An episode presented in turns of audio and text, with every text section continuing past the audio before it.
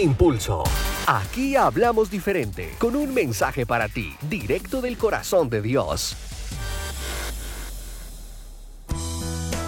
Hola, son muchas las cosas que vivimos a diario, pero son muy pocas las que logramos recordar con el tiempo. Esto pasa porque sin darnos cuenta, nuestra mente clasifica las cosas que vivimos de dos maneras, entre las cosas significativas y las cosas insignificantes. Las cosas significativas son todas aquellas cosas que vivimos que generaron emociones en nosotros. Estas son las que se convierten en recuerdos. En cambio, las insignificantes son todas aquellas cosas que consideramos como normales.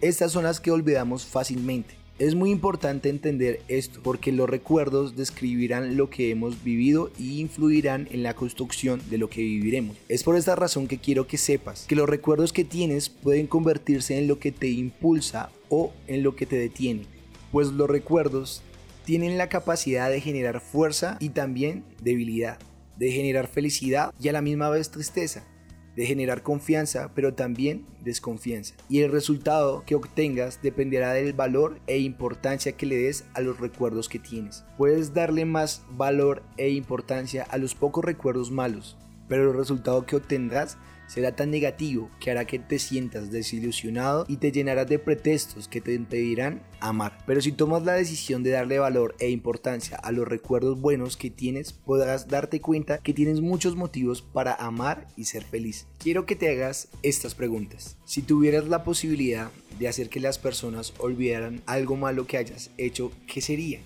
Y si tuvieras la posibilidad de hacer que las personas recordaran algo bueno que hayas hecho, ¿qué sería?